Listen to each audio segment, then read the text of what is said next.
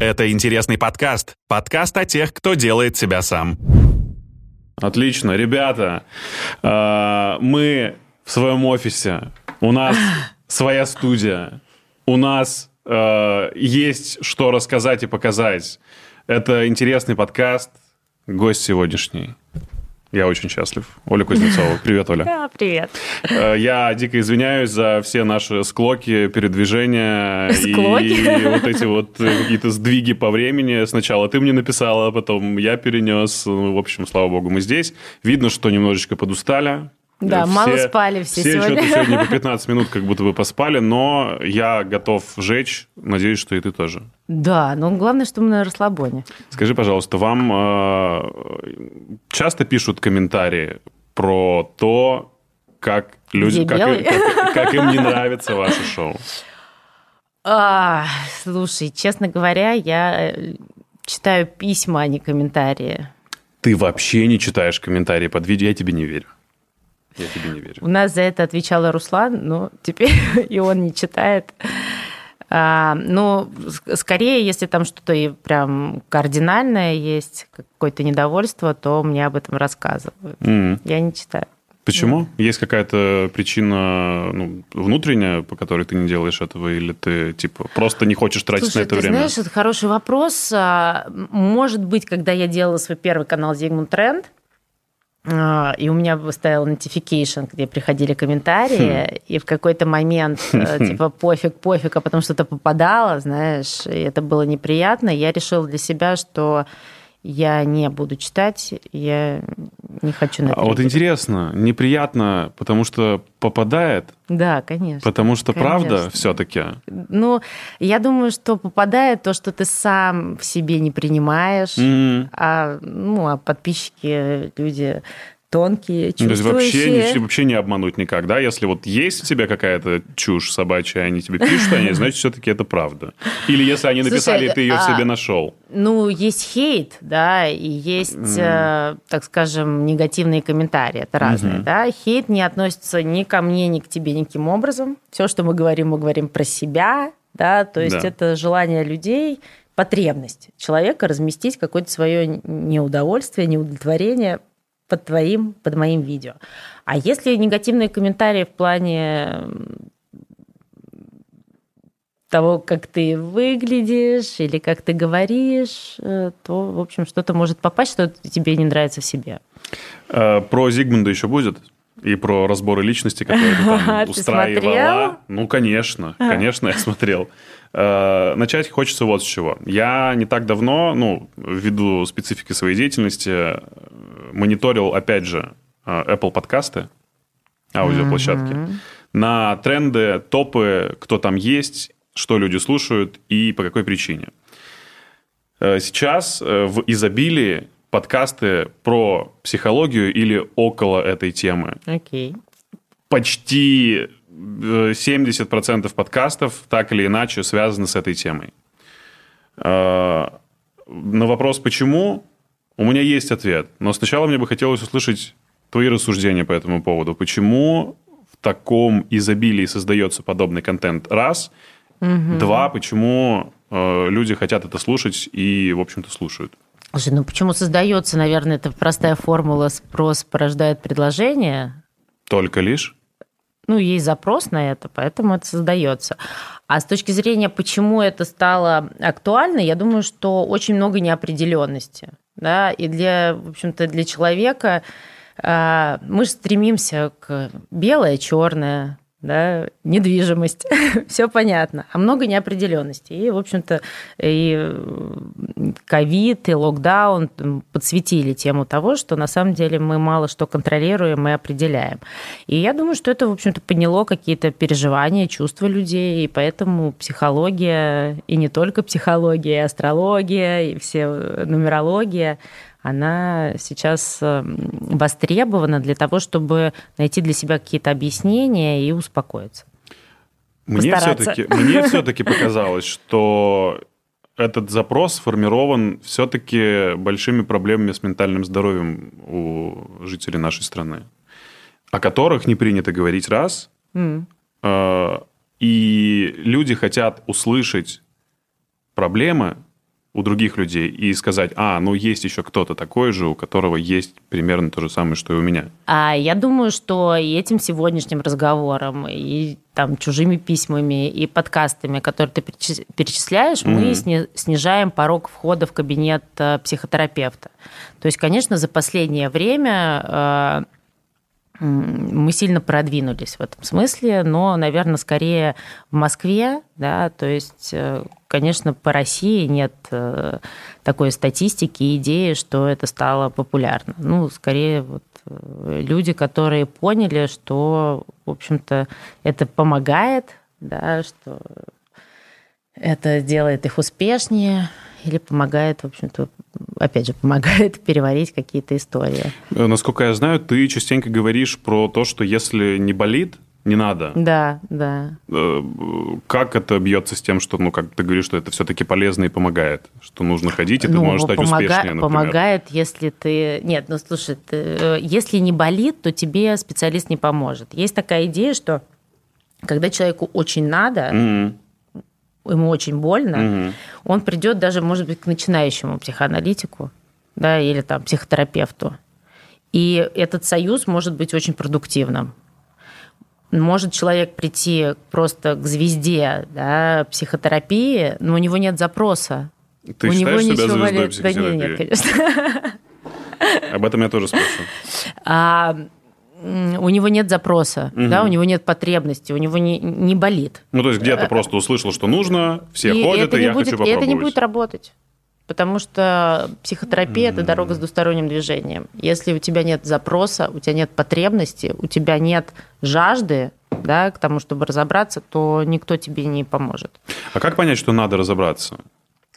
А, ну, опять же, да, условно мы говорим о том, что если есть ощущение неудовлетворенности от жизни, о чем бы ни шла речь, э, больше, чем полгода, так. то как будто это звоночек того, что нужно разобраться.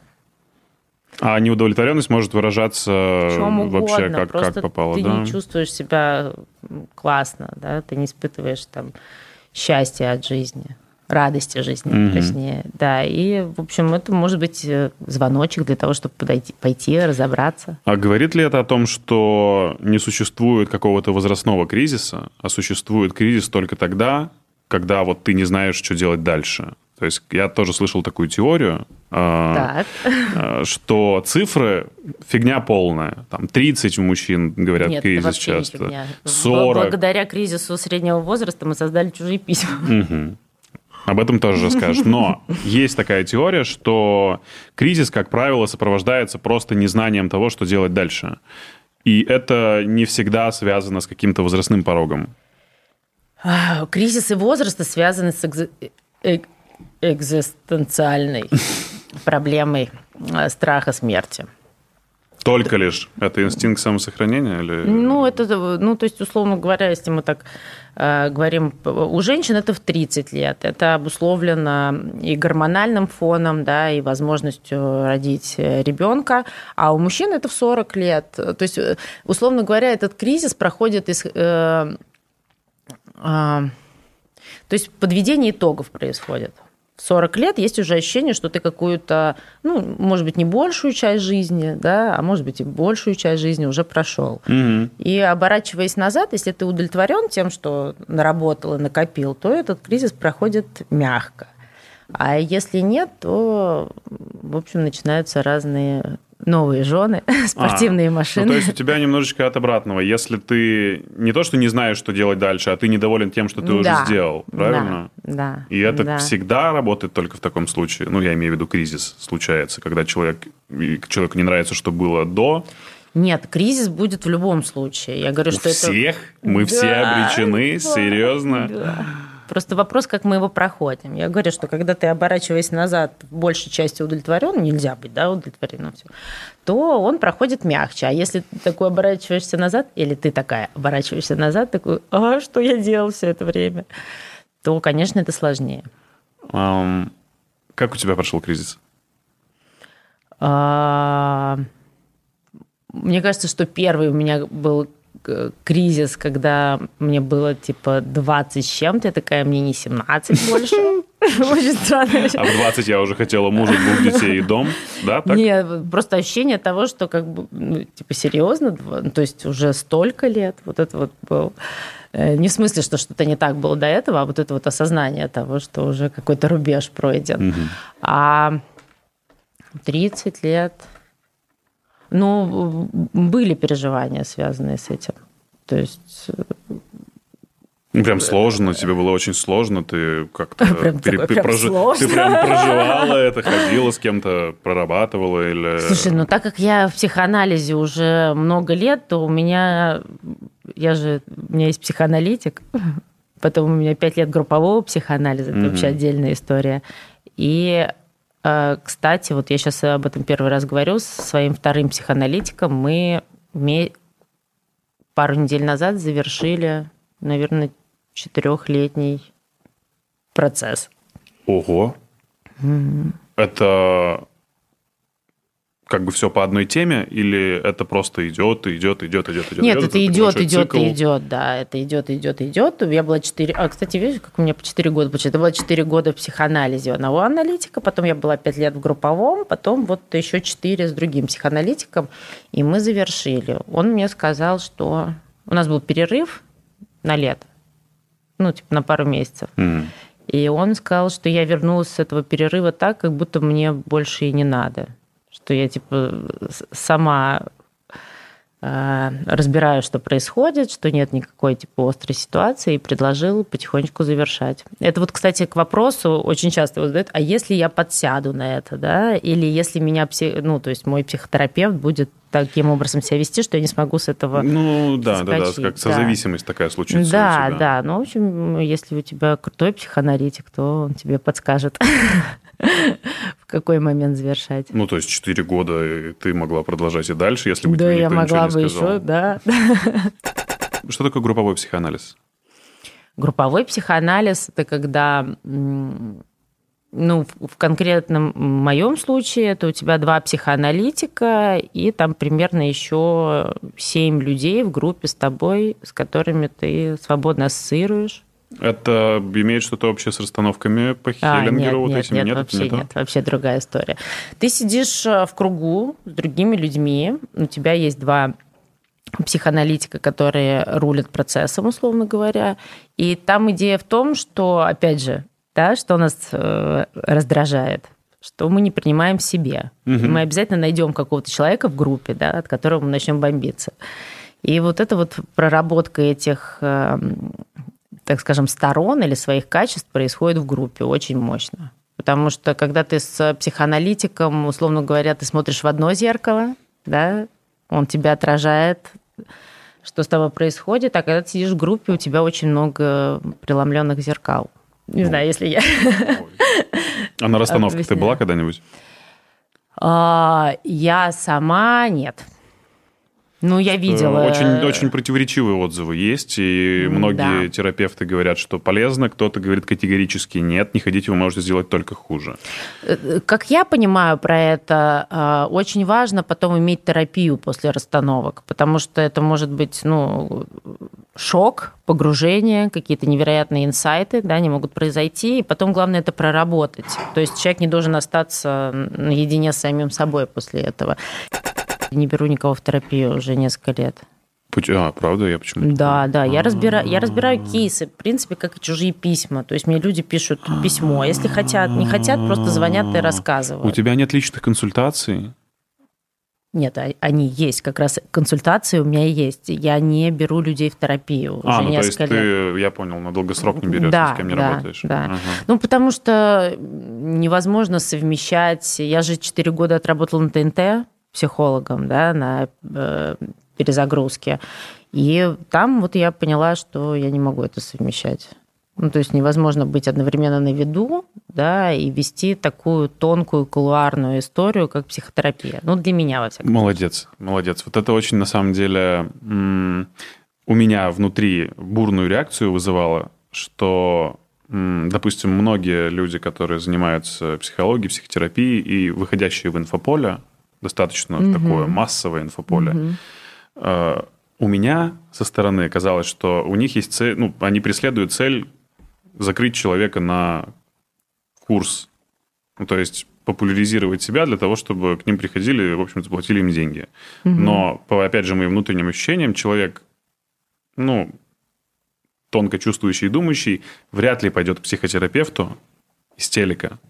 Угу. И вряд ли пойдет к психотерапевту, там, допустим, с Ютуба. Я, опять же, могу заблуждаться. Ты знаешь, я первый раз с этой идеей столкнулась, когда читала а, Эрвин Ело, надеюсь, я все правильно ударение поставила, а, он действующий психотерапевт, который пишет, а, ну, типа, около художественную литературу относительно сессии, психотерапии, в общем, довольно известный. Угу. И вот как раз относительно него э, ставился вопрос, да, то есть ты хочешь к такому известному человеку пойти на терапию, который еще описывает случаи своих клиентов, и он, собственно, говорил о том, что э, клиент э, всегда найдет своего психотерапевта. То есть есть те люди, которые к нему ходят и расстраиваются, почему их случай не описан в книге.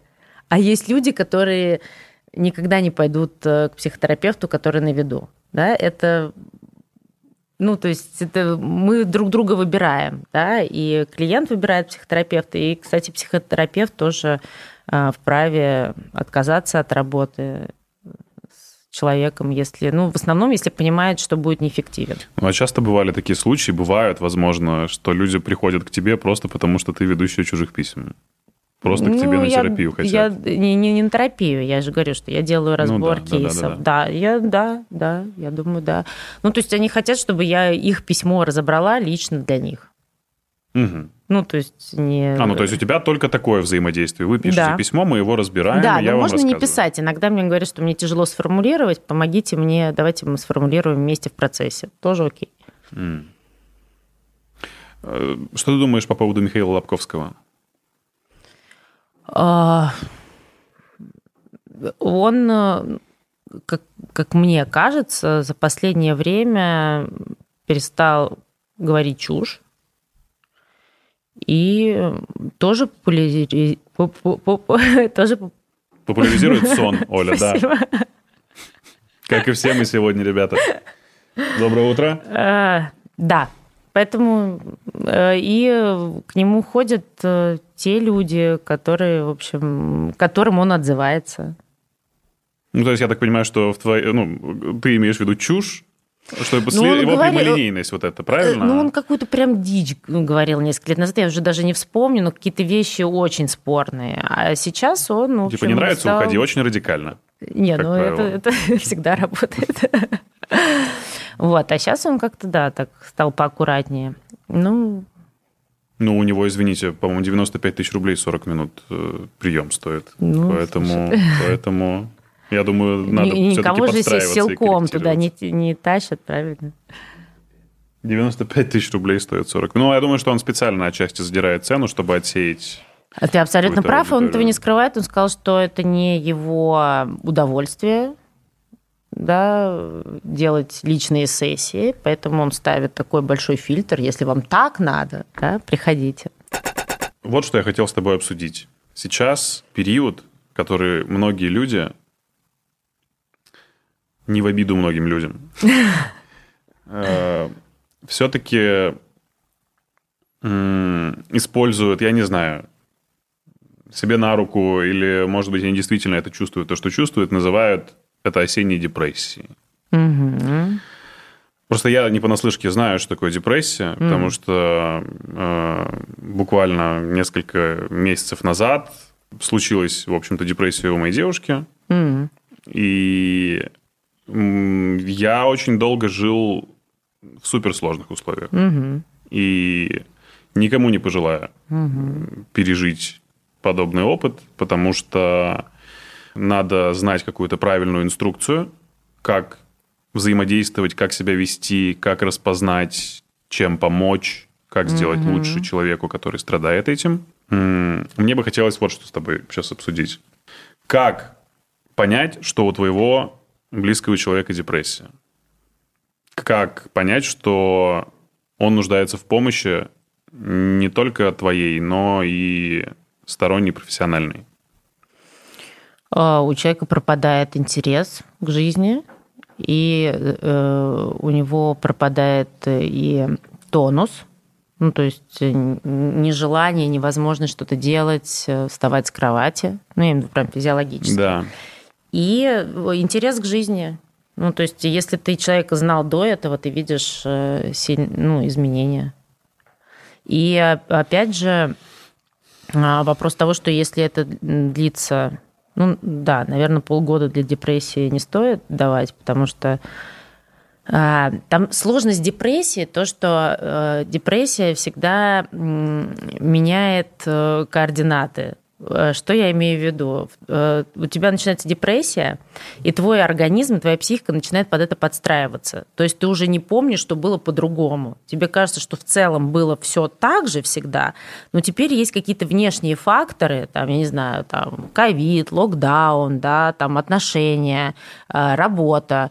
И на самом ну, то есть это все давит. То есть человек изнутри не, зачастую не понимает, что с ним происходит. Поэтому очень важно, в общем, пока еще депрессия не поменяла систему координат, понимая, что у тебя даун произошел, обратиться за помощью. Потому что чем дальше, тем сложнее. Определенный тип личности подвержен депрессии? Нет такого. Нет идеи, что есть какой-то тип личности, который подвержен депрессии. Ну, то есть в целом это может это случиться может с любым человеком. А, а тут я сразу тебе еще Вперед отвечу, именно из-за того, что это может случиться с каждым, есть люди, которые обесценивают депрессию, отрицают ее, потому что если они признают ее существование, то им придется столкнуться с мыслью о том, что это может и с ними случиться. Mm, потому знаю. что пока ты что-то отрицаешь, да, этого нет, значит, это не может с тобой произойти. Отчасти обесценивается из-за этого. Вот слово обесценивание – это одно из, наверное, главных слов этого года, которое появилось вообще и в моем лексиконе, и в целом в моей жизни, потому что я не хочу что-то обесценивать и принижать чьи-то чувства и эмоции, но угу. я скорее всего, просто не знаю, как мне вести себя иначе. Я не знаю, что человеку нельзя говорить о том, что сходи хотя бы встретиться с друзьями. Чего ты так долго спишь и не высыпаешься? Почему ты не хочешь секса? Угу. Я, правда, не знаю. И в какой-то момент, то есть только опытным путем, видимо, ты можешь понять, какой момент можно сказать, в какой момент нельзя сказать. Еще вот, знаешь, напряженность в отношениях, и ты не можешь адекватно угу. расценить, это действительно конфликт, который произошел между двумя людьми, угу. или это сказывается угу. общий психологический эмоциональный фон. Как э, вот эту градацию еще заметить? Как вообще работать с этим? Можешь дать какую-то небольшую инструкцию людям, которые, возможно, столкнутся с этим, которые находятся рядом с человеком, у которых есть депрессия? Слушай, ну если ты улавливаешь, что человек, э, который рядом с тобой, что-то не то происходит, mm-hmm. да, единственное, как ты можешь ему помочь, это помочь ему обратиться к специалисту. Все остальное не работает. То есть нет никаких правильных слов, да, нет никаких э, решений, да, нет никаких идей, как ты можешь сделать жизнь этого человека лучше или хуже ему нужно обратиться к специалисту. Все, что можно сделать для человека, который находится в депрессии, если это близкий твой человек, посидеть с ним рядом молча. Просто mm. побыть с ним. А больше ничего. Это химический процесс, правильно? Депрессия? Да. То есть э, никак объяснить это с точки зрения усталости, с точки зрения э, там, каких-то внешних факторов нет, не получится. Нет, нет. Ну, то есть это ну, часто говорят, что это там, я не знаю, болезнь, как любая другая болезнь, да, которую нужно лечить. То есть на депрессии там нужен, ну, как обычно, комплексный подход. Да? То есть ты идешь к психиатру, он тебе, если тебе повезло, да, потому что тоже целая наука, да, искусство подобрать э, нужные препараты, угу. да, там разные совмещаются, вопрос дозировки, вопрос того, что кому-то что-то садится, что-то не садится, побочные эффекты, да, насколько они там сильные или не сильные. И если э, это вообще большая удача, если тебе сразу препараты подошли или там в течение нескольких месяцев тебе это выровняли. Это первое. А, а, а второе это психотерапия, потому что если ты не разберешься, да, что с тем, что с тобой происходит, то, в общем, после того, как ты перестанешь пить таблетки, в общем, это все вернется. Почему говорят, что э, человек, допустим, вот невротик, когда на него смотрят, Невротик? Да, то... Это что-то э, из Лобковского, ну. В общем, человеку, у которого есть какие-то психологические проблемы, говорят, что надо посмотреть на его маму обязательно. Что, и как, и как вообще дела у нее. Если у него есть проблемы, то, скорее всего, есть и у нее. Это правда? Слушай, ну мы все родом из детства, да, и мама это первый круг, то есть это первый человек, с которым мы а, встречаемся, да, и выстраиваем отношения, которые нам показывают, что такое любовь, что такое принятие, а, с, с, человек, с которым у нас выстраиваются м, связи, да, mm. что, что важно. Потому что папа, папа что? Папа, если он есть, он как-то появляется типа года в три, да, ну то есть становится актуальным. До этого времени как будто нужен мужчина для того, чтобы женщина не сошла с ума. Так. Ну, то есть, чтобы она себя хорошо чувствовала, то есть обеспечить, да, и, в общем, э, соответственно, в общем, мама, да, для каждого из нас играет, и для, ну, потому что же э, мама делится своей психикой с тобой. На протяжении всей жизни? Нет, нет. А, то есть только в самом первое... начале, да. Ну, то есть, как это происходит? А ребенок начинает плакать. Да? Есть же идея, что только мама знает. Это там живот болит, зубы режутся или ему холодно. Mm. Да? Вот какая-то вот... Природа ей подсказывает. Ну, условно говоря, то, как она возвращает ребенку его переживания и эмоции, а, соответственно, сказывается на том, как ребенок формируется. Ну, так, если очень условно говорить. Но это первый круг, да, поэтому, в общем-то, поэтому я и дальше скажу э, идею, которая многим кажется симпатичной или шокирующей. Каждый из нас, независимо, мальчик или девочка, выбирают себе в пару лучшую версию своей матери. Всегда. Ну, на бессознательном уровне, да. Ну, то есть это не обязательно человек, который похож внешне, это да. все-таки набор каких-то внутренних, да. внутренних качеств, да? Mm. То, как он строит взаимоотношения. Потому что ну, есть э, страх потерянности, страх брошенности да, распространенная история. Я думаю, нет? что любой человек не хочет быть одиноким. Нет, если не, не, не прерывалась связь с мамой в детстве, то скорее такого страха не будет. А если прерывалась, почему-то не в смысле, что типа хорошо или плохо, да, что мама что-то не так сделала. Ну, мама может в больницу попасть на две недели, да, а ребенок совсем маленький, а в, в детстве же у нас не представлена идея, что она ушла, она вернется. Да, да, да. Когда ты совсем маленький, идея, что она ушла, ее больше никогда не будет. И вот, собственно, вот от таких травм вот этот страх а, брошенности и появляется. Соответственно, это то, как мы строим связи с другими людьми. Ну, как избежать этого страха брошенности? Ну, допустим, то, что ты сейчас говоришь, я понимаю, мама у меня, допустим, уходила на работу поздно, ночь, да. зима, да. 9 вечера, а ее до сих пор нету, трубку никто не берет. Ты начинаешь волноваться и переживать. Да. Там, там, 7-летнем, 8-летнем возрасте. Ну, это уже возраст, когда ты... Ну, есть идея, что вот э, первые три года важны, а как сформировался, так сформировался. А, так, хорошо. Когда ты можешь позвонить, ты уже взрослый. Почему говорят, что э, я вижу вот то, что вы сейчас описываете проблему, это ваши какие-то нерешенные истории с отцом? Как работают вот про, про, с отцом, например? Про мать понял. Э, ситуации, там, допустим, многие подсознательно ищут себе тоже в отношения папу, говорят, например, девочки. Ну, так говорят, а ищут все лучшую версию своей мамы. Папа имеет для девочки, безусловно, значение. Mm-hmm. Да? Папа, в общем-то, и за самооценку отвечает, потому что папа отражает э, а, и девочку, и мальчика. И, но это, так скажем, вторичная история. То есть все равно э, принцип привязанности, взаимоотношений и понимание, что такое любовь, у нас же у всех разное да, ощущение, что такое, когда тебя любят, оно идет от мамы. Интересно. Вообще все мифы берешь, просто разрушаешь, которые, с которыми я жил почти 30 лет. Хм. Разбор личности Ксении Собчак. Очень интересно. Да. Очень интересно, потому что я в твоих словах услышал все-таки не просто разбор личности, но еще и какую-то оценку этого всего. Да.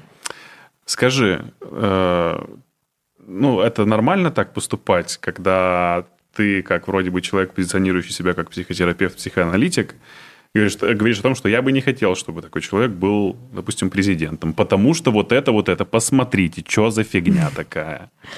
Так и было, да. А что, а что, почему ненормально? Ну, потому что ты даешь э, личности свою оценку, то есть ты не разбираешь как бы личность и говоришь, ребята, вот она вот такая, такая, такая, ты говоришь, я не хочу, чтобы было так, мне она не нравится. Ты открытым текстом это заявляешь в целом. Ну, это считывалось, да, это один из тех разборов, где было привнесено много своего, безусловно. Но смотри, я же, когда делала эти разборы, я всегда начинала с того, что я разбираю медийный образ. Я не знаю этого человека, да, он не был у меня на сессии, mm-hmm. не сидел передо мной за mm-hmm. столом, да, и я разбираю именно то, что человек привнес в медийное пространство от себя. То так. есть я оговариваюсь о том, что это, условно говоря, не Ксения Собчак, которая Ксения Собчак, а это персонаж, Ксения Собчак, mm. которая находится в информационном поле. Так. И исходя из того, какую, ну, опять же, повторюсь, информацию она о себе предоставляет, я делаю разбор. Вот, поэтому, в общем... Ну, типа шито-крыто. Но я же не говорю, что я знаю, что вот ну, есть у нас э, медийные психологи, которые заявляют так, так и так. Да, я Юрий, точно Юрий знаю. Дудь да. Да, ты уловил сразу. Спасибо. Да, я, в общем-то, старалась такого не делать и надеюсь, что и не делаю. Вот, кстати, такого рода психологи, я даже не, не посмею называть их коллегами твоими, они сильно вообще дезинформируют и сильно людей уводят не в ту сторону и забирают Слушай, эту есть такая идея, что как будто происходит какая-то дискредитация да, психологии, когда вот делают такие голословные заявления, но при этом, когда я, я просто, ну, если мы про конкретного человека да, говорим, да, да, да, я не смотрела э, ролики э, как ее, Степановой, да, но когда было интервью с Собчак, она чушь не несла. Ну, то есть она э, образованный психолог. Ну, она, по-моему, она... Ксения Анатольевна очень так ловко к ногтю прижимала. Я по-другому это увидела. А она просто, по моим ощущениям, она, в общем, выбила, э, и я делала этот разбор, кстати, в прямом эфире, их интервью, что ну, она ее прям выбила, ее больной темой относительно того, что ты всегда будешь э, дочкой Собчака, буквально в первые 10 минут. Это целенаправленный это... был ход, ты думаешь? Да, конечно. Mm. конечно. Она, она, э, это было не интервью, а Степанова была в терапевтической позиции. Она с ней разговаривала как психолог. Я думаю, что она эту позицию заняла сразу же, да, когда да, только нет, поняла, она что все... Ксения тоже будет бить ее.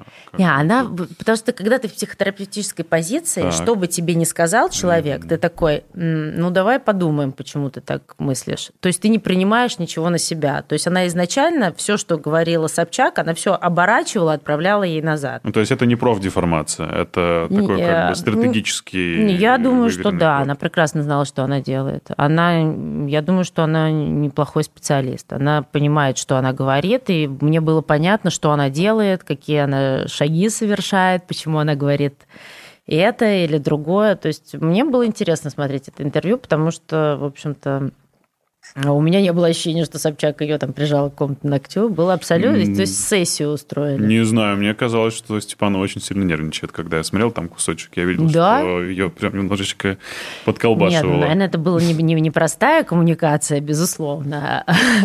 Но она точно знала, что она делает. И как раз, э, как мне кажется, Собчак выпала из роли интервьюера.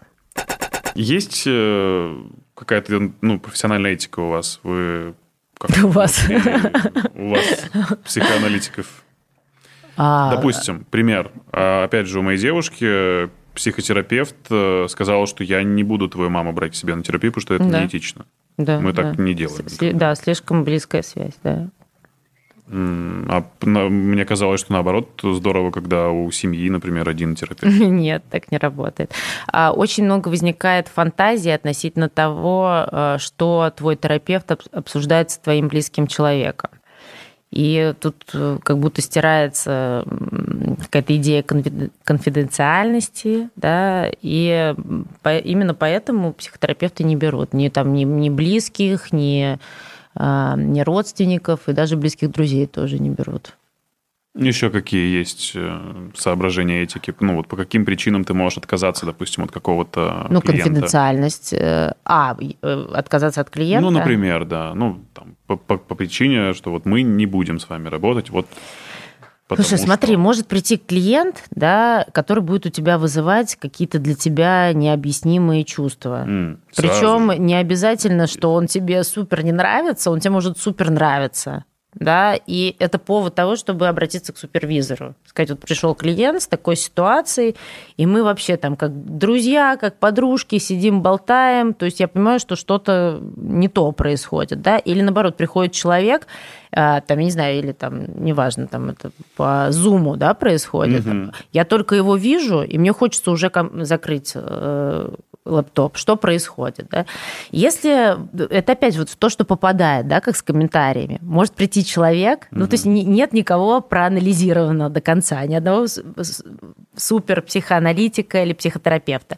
Поэтому может прийти человек, который вот куда-то тебе попадает и тебе тяжело с ним. И в основном это идея в том, что я тогда не смогу ему помочь. Я не могу быть эффективным, потому что я включаюсь своими какими-то переживаниями, и это не про него уже. Да, Ну, то есть ты потому должен что- быть максимально сепарирован, правильно, от э, переживаний Ну, максимально, эмоций. насколько это возможно, да. Ну, то есть, если ты чувствуешь, что что-то не то, да, то это э, идея, чтобы просупервизировать, и на супервизии ты можешь понять, что либо ты разобрался и вы двигаетесь дальше, либо ты можешь человеку сказать, что я чувствую, что я там с этой проблемой, да, или с этой ситуацией э, вам не смогу помочь, я буду неэффективен, я с удовольствием вам порекомендую коллегу, и это на самом деле очень честно, да, по отношению как очень, как бы, может быть, честно, очень честно, не очень честно. Это честно по отношению к человеку, который пришел тебе за помощью.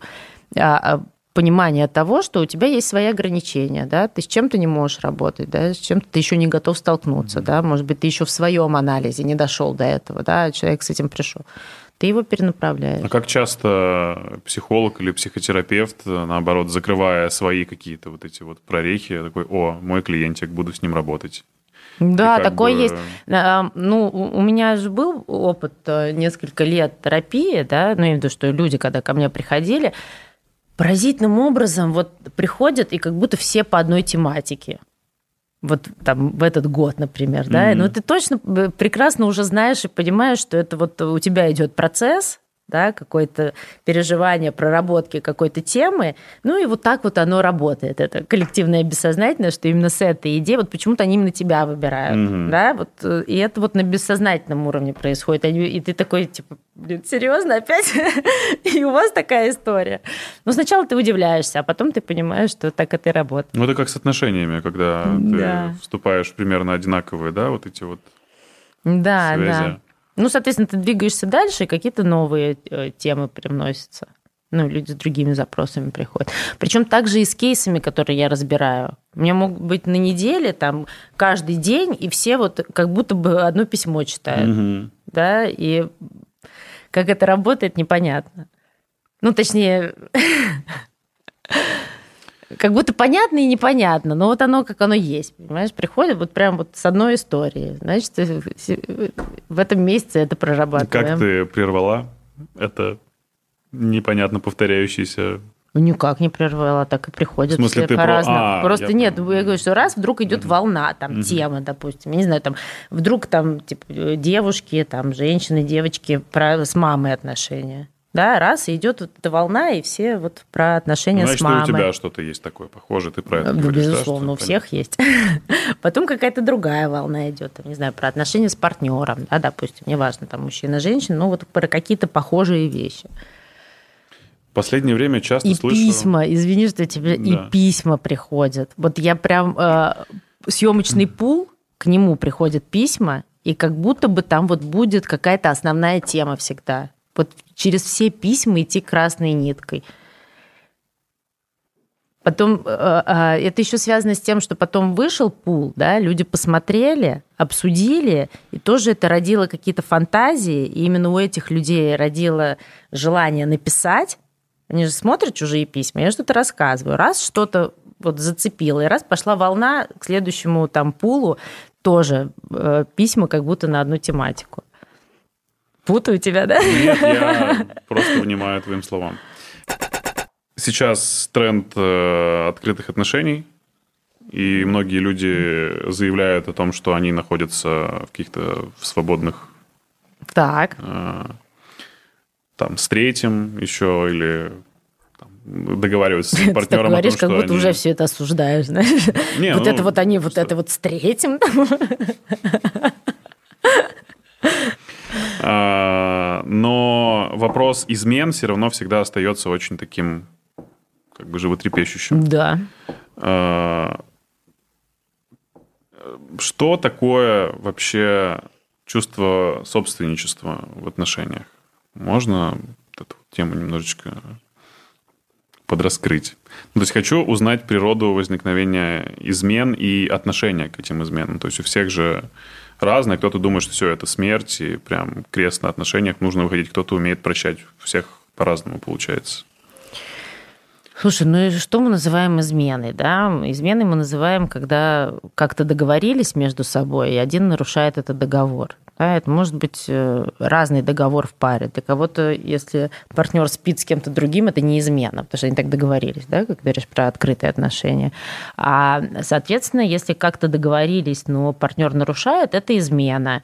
А, измену можно прощать, можно не прощать, но есть идея, что отношения после измены лучше закончить.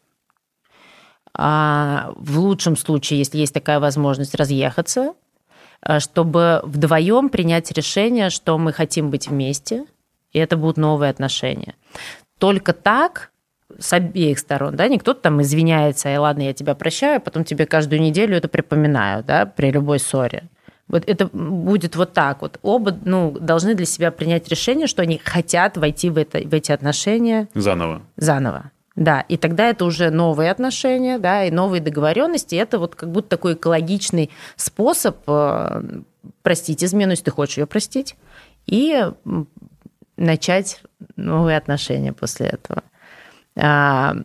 А, ну, Опять должно же... пройти время какое-то, правильно? Люди не могут просто так взять за неделю принять решение, что я готов опять вступить. Слушай, для кого-то, может быть, это вообще не является э, проблемой. Я, у всех очень по-разному. Это, это связано там и с Эдипом, и с треугольником, мама, папа, я, да, там, в общем, много всяких идей. Есть отношения, которые держатся на том, что я буду проверять твой телефон, mm. а ты будешь от меня прятаться, да, ну, то есть э, если, э, ну, и понятно, что мы всегда, знаешь, типа нельзя трогать телефон другого человека, да, там читать его почту, и я абсолютно уверена для себя, что это не надо делать, но есть отношения, которые на этом держатся. Ему или ей нужно прятаться, утаивать все время, а другому нужно быть вот этим следователем, догонять, открывать что-то, и если у них это пропадет, кто-то перестанет прятаться или кто-то перестанет э, преследовать, то эти отношения развалятся. Поэтому это очень многогранно все. Ну, то есть э, есть идея, что если в паре что-то не умещается, да, причем это важно не в смысле, что тебе чего-то не хватает от партнера, а что-то не умещается в паре, то кто-то может изменить, и наоборот, после этого будут лучше отношения. Потому что есть же такая идея, что если кто-то с кем-то изменяет, то там ему лучше было, или ей было лучше. Но зачастую это прям вот бывает провал. Очень часто. Ты, ну, то есть из, из, измена это не значит, что партнеру было там классно. Mm. Возможно, это было вообще не, не классно. Что значит не влазит в отношения? В смысле, не умещается в отношениях, ты имеешь в виду? Ну, ну да, то есть да. что-то, что там твой партнер от тебя там не принимает, или ты не можешь с ним это разделить по какой-то причине, да, то ищется кто-то третий. Приведи пример, не совсем понимаю. Что в паре может не умещаться? А, ну, например, даже могут быть какие-то... Э, Санки на антресоле, например. Санки на антресоле. Ну, какие-то могут быть очень личные разговоры, да, которых не происходит в этой паре. И тебе нужен кто-то еще, другой человек, да, для того, потому что у тебя, допустим, у твоего партнера нет, э, ну, какой-то потребности, да, рассказывать, там, не знаю, про детство или про какие-то там свои травмы, а у тебя есть, и у тебя нет этого диалога с человеком, тогда ты, ну, вот это, значит, не умещается здесь, да, ты как бы хочешь это разместить, а человек не готов это принимать, потому что, ну, как бы не про него. Это не значит, что там тебе чего-то не хватает, да, ты не размещается так. это. Ты ищешь другого, с кем ты можешь это осуществить.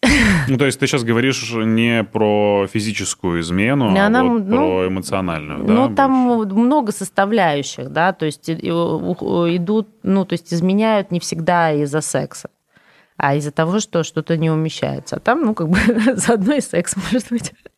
Ну, то есть движет первостепенно, ты думаешь, не какой-то Ну, по-разному, нет, почему? Может быть, э, просто про секс, а может быть, не про секс. Есть идея, что э, измена может, ну, как бы, иногда, знаешь, даже есть э, такое выражение, что любовник или любовница – это э, клей для взаимоотношений в этой mm-hmm. паре. Ну, в общем, что как будто бы иногда, если это любовница или любовник отпадет, то и пара да, распадется. Mm. Но если эта связь продолжается долго, да, с любовником или любовницей, то либо она становится очевидной, да, потому что, ну, если, конечно, партнер не, не специально закрывает на это глаза, потому что когда это долго, это, ну, в общем, становится очевидным. Либо там зарождаются отношения, потому что когда связь на стороне длительная, да, то все равно это отношения. Поэтому длительная связь с любовником или любовницей скорее разрушит пару, а не длительная ну, есть такая идея, я ни, ни в коем случае ни, ни за что не топлю. А она в общем, может, наоборот, сыграть э, клеем или в общем, каким-то спасающим элементом для пары. А, что с чужими письмами? Что вы делаете дальше? Какие у тебя проекты впереди? Расскажи нам. Слушай, ну чужие письма снимаем, снимаем. Ты теперь полноправный владелец. Я, да, э, да. Э, Руслан Викторович тебе отдал да. все документы, и ты занимаешься созданием вообще, то есть у тебя полный цикл. Да. Весь продакшн на тебе. Да. Все контролируешь только ты, ведешь тоже ты, и всех пинаешь под задницу ты. Как тебе в новом статусе? Классно, интересно, сложно.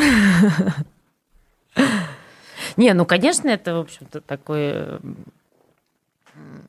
новый опыт, да, и совсем себя по-другому ощущаешь, когда ты продюсируешь, и ты понимаешь, как все это работает, сколько что стоит. Вот, расскажи, расскажи, как э, это работало у вас, когда вы начали это делать вместе, и на каких условиях вы ну, разошлись, и тебе Руслан передал все права, как это устроено у вас? А, изначально, ну, в общем, он как бы был и остается автором идеи, угу. да, и он был продюсером этого шоу. То есть моя задача была разобрать письма, бесяче одеться и собраться к эфиру. И вообще было прекрасно. А вот это вот про а, то, что на самом деле называется патриархатом. Это когда мужчина закрывает внешний круг, а женщина закрывает внутренний. И отлично это работало, вообще здорово. Я вообще не знала, что... Ну вот видишь, где... ты говоришь социальная установка, так. социальные установки. Нет, а так патриархат и работает. Mm-hmm. Просто зачастую э, люди не до конца понимают, что такое патриархат. Да? Ну, то есть если мужчина закрывает весь внешний круг, там все кредиты, выплаты, в общем, все, что касается обеспечения семьи, а женщина закрывает внутренний круг, все, что касается там дома, да, детей. И когда это работает, ну, эта схема работает, э, женщина зачастую себя чувствует прекрасно. Там есть договоренности, нет никакого финансового насилия, нет никакого эмоционального насилия, то есть роли распределены, они устраивают людей. То есть в патриархате нет ничего плохого, да, если вот в этом виде. Просто зачастую э, мужчины не закрывают внешний круг, да, но при этом претендуют на роль э, главы семьи.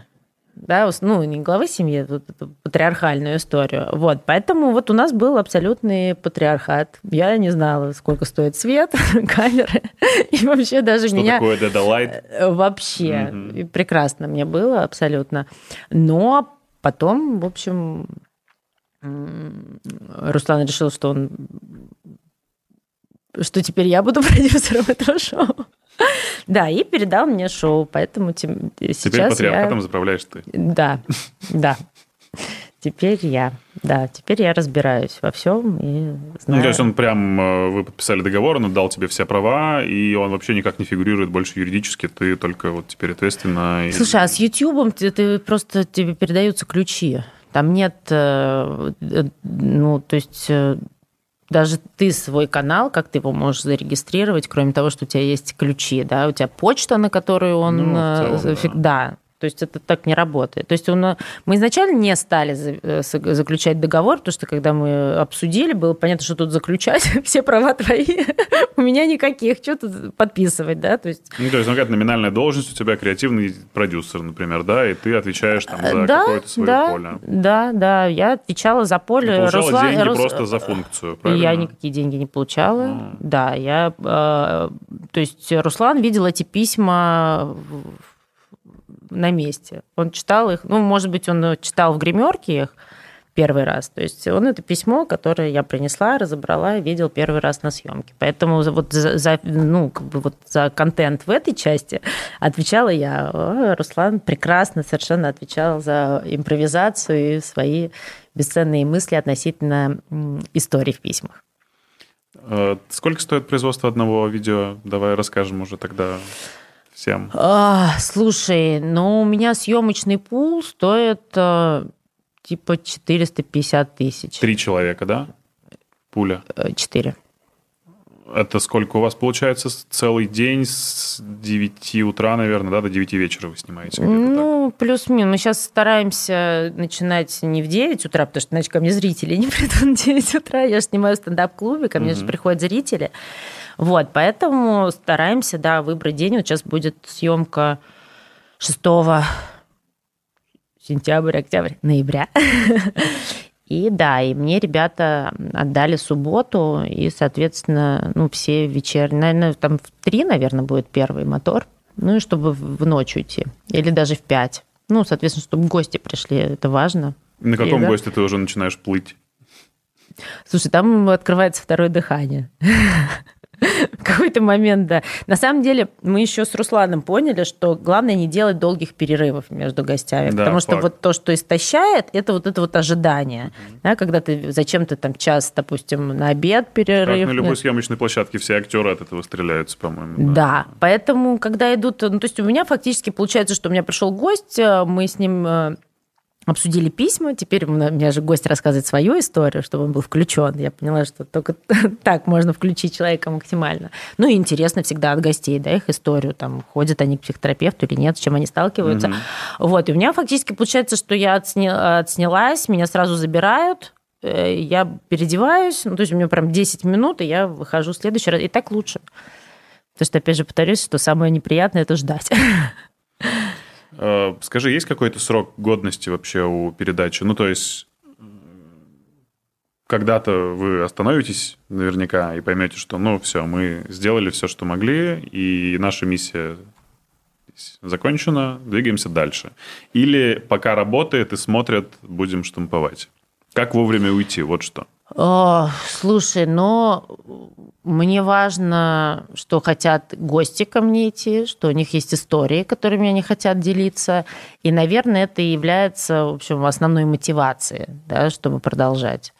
А, ты знаешь, если вот исходить из того, что мы миссию выполнили, да, а, то мне приходят письма да, в огромном количестве, и они начинаются с того, что спасибо вам за шоу и возможность написать это письмо. Угу. Иногда написано, что э, я типа в полном раздрае, спасибо, что я могу это сейчас написать, потому что я не знаю, как я дотерплю до утра, условно говоря.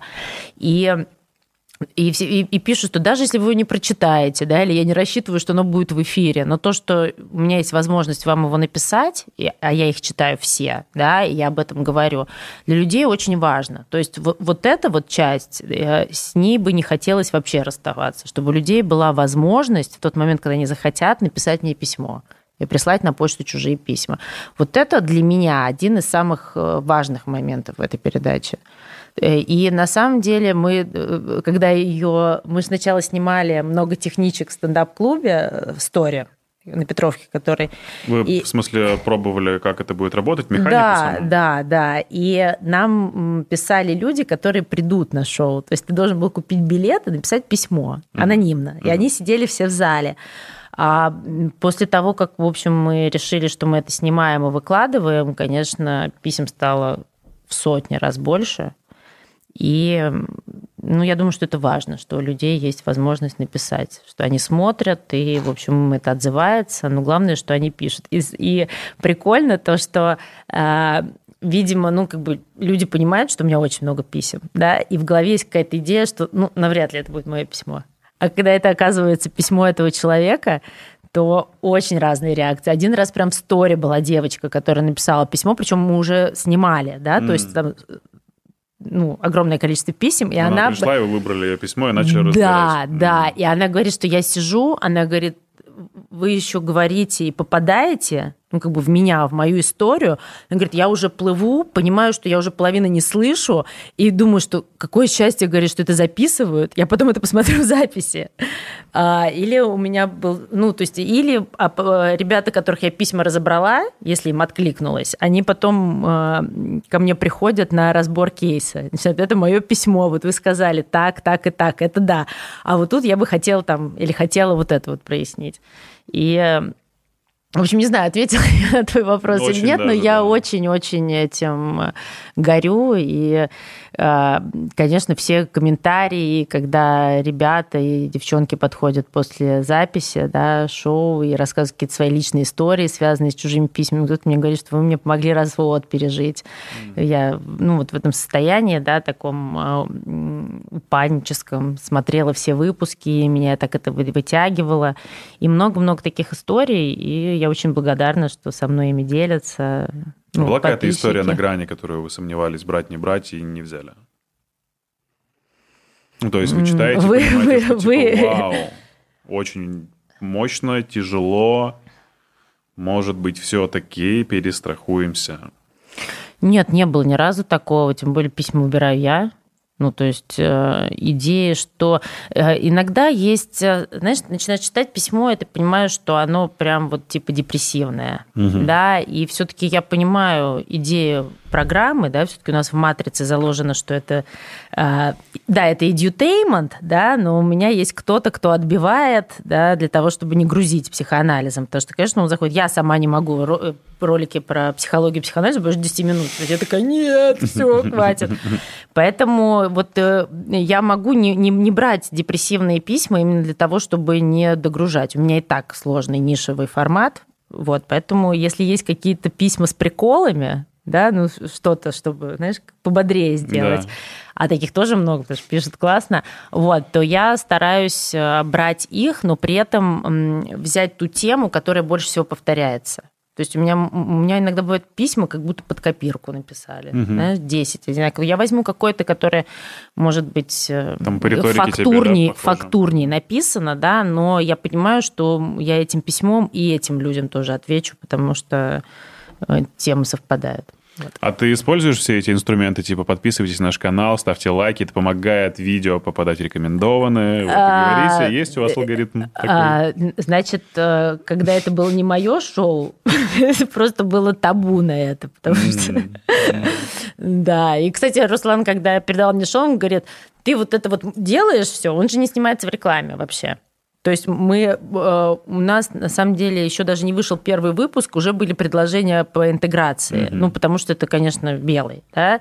Но так как он не снимается, то пока мы дошли до момента, когда уже они такие, ну ладно, пусть она рекламирует, прошло какое-то время. можно и виски рекламировать, да? Да, вот. А и он, он никогда не это не говорил, не говорит про лайки и был, в общем-то, категорически против. А я всегда говорила и продолжаю говорить. Правильно делаешь, потому что это помогает работать каналу гораздо и лучше. я в этих выпусках, которые вот и сейчас еще будут, я говорю, давайте Dream алгоритм. Молодец. Ребята, нам это тоже очень нужно. У нас в гостях сегодня была Оля Кузнецова. Поставьте лайк обязательно, ну или дизлайк. Вообще, в любом случае, все будет работать. Напишите комментарий, поддержите наш канал, подписочка. Мы возвращаемся, наконец-то, каждую неделю на Ютубе канале имени Илона Маска. Ура, Оля, спасибо большое. Класс, спасибо. Видеоверсию интересного подкаста смотри на YouTube-канале имени Илона Маска. И не забывай подписываться.